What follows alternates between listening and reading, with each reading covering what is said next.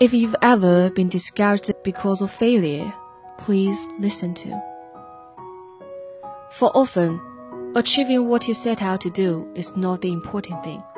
Let me explain. Two brothers decided to dig a deep hole behind their house. As they were working, a couple of older boys stopped by to watch. What are you doing? asked one of the visitors. We plan to dig a hole all the way through the earth. One of the brothers volunteered excitedly. The older boys began to laugh, telling the younger ones that digging a hole all the way through the earth was impossible. After a long silence, one of the diggers picked up a jar full of spiders, worms, and wide assortment of insects. He removed the lid and showed the wonderful contents to the scoffing visitors.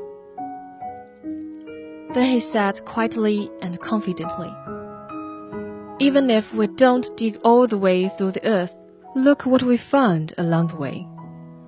Their goals was far too ambitious. But it did cause them to dig. And that is what a goal is for to cause us to moving in the direction we have chosen. In other words, to set us to digging. But not every goal will be fully achieved. Not every job will end successfully.